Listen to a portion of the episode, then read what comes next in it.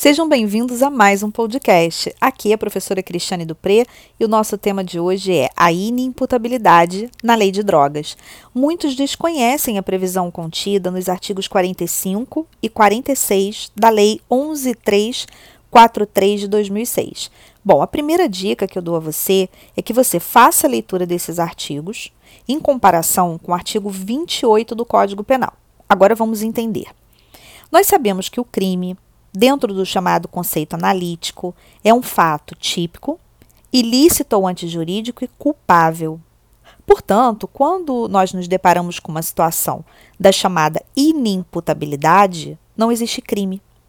Porque a culpabilidade ela integra o conceito de crime. Se eu perco qualquer elemento desse conceito, se o fato não é típico, ou se o fato não é ilícito, ou se o fato não é culpável, por via de consequência, não haverá o crime. E a inimputabilidade, ela é uma excludente da culpabilidade, desse terceiro elemento do conceito de crime. Bom, o que seria a inimputabilidade? Quais seriam os artigos do nosso Código Penal que tratam dessas situações que vão excluir a culpabilidade e, por consequência, o crime?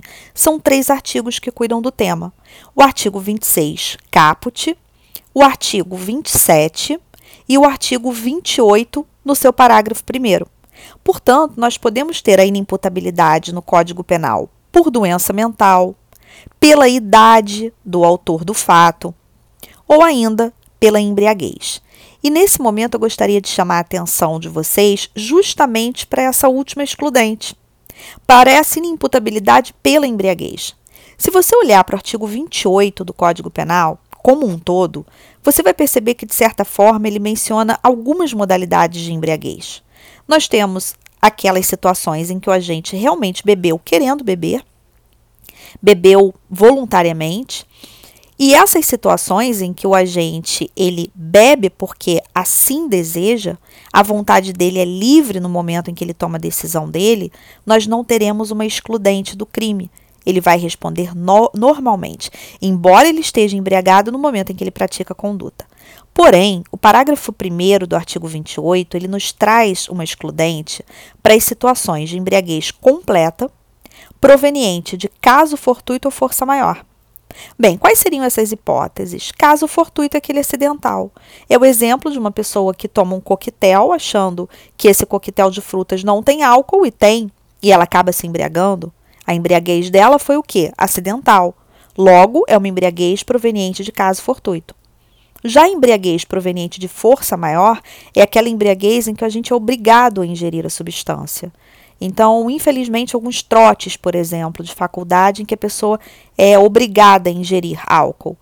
Nessas situações de embriaguez completa, proveniente de caso fortuito força maior, de acordo com o parágrafo 1 do artigo 28, se o sujeito ele fica inteiramente incapaz de entender o caráter ilícito do fato, ou então de se determinar de acordo com esse entendimento, haverá inimputabilidade.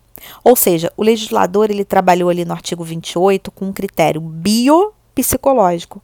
Precisamos da embriaguez completa, proveniente de caso fortuito ou força maior, mas precisamos também do aspecto psicológico, ou seja, ele ter ficado inteiramente incapaz de entender o caráter ilícito do fato ou de se determinar de acordo com esse entendimento.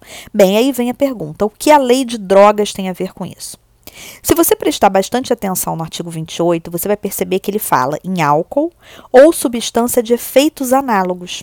Porém, nós temos que ter um cuidado muito grande, porque se essa substância de efeito análogo for a droga, a tese de defesa em uma peça processual, ela não pode ser do artigo 28 do Código Penal. Ela até será de inimputabilidade, ela até será de excludente de culpabilidade, porém, ela será fundamentada na Lei 11343. As previsões contidas no artigo 45 e no artigo 46 da Lei de Drogas são muito semelhantes às contidas no artigo 28. Porém, nesse caso, nós temos uma especialidade, nós temos uma lei especial que dispõe sobre esse tema. Por isso que se você trabalhar, por exemplo, em uma peça de alegações finais, você não vai utilizar na sua argumentação o artigo 28 do Código Penal, mas sim o artigo 45 da Lei 11343.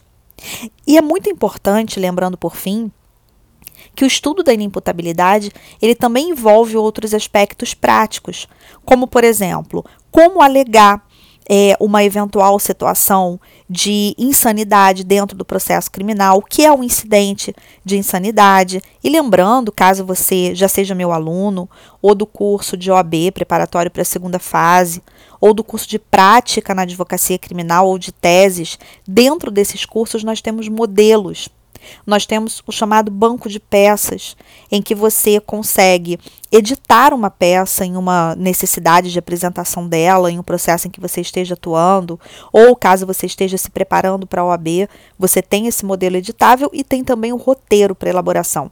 Eu sempre digo que o modelo por si só, ele não resolve muita coisa. Você precisa saber como fazer a peça, qual é a competência, como endereçar, se é uma peça de estrutura simples, se é uma peça de estrutura dúplice. E o nosso tema de hoje, inimputabilidade, ele tem logicamente os seus reflexos práticos. Bom, eu espero que você tenha gostado do nosso podcast. Um grande abraço e até o próximo.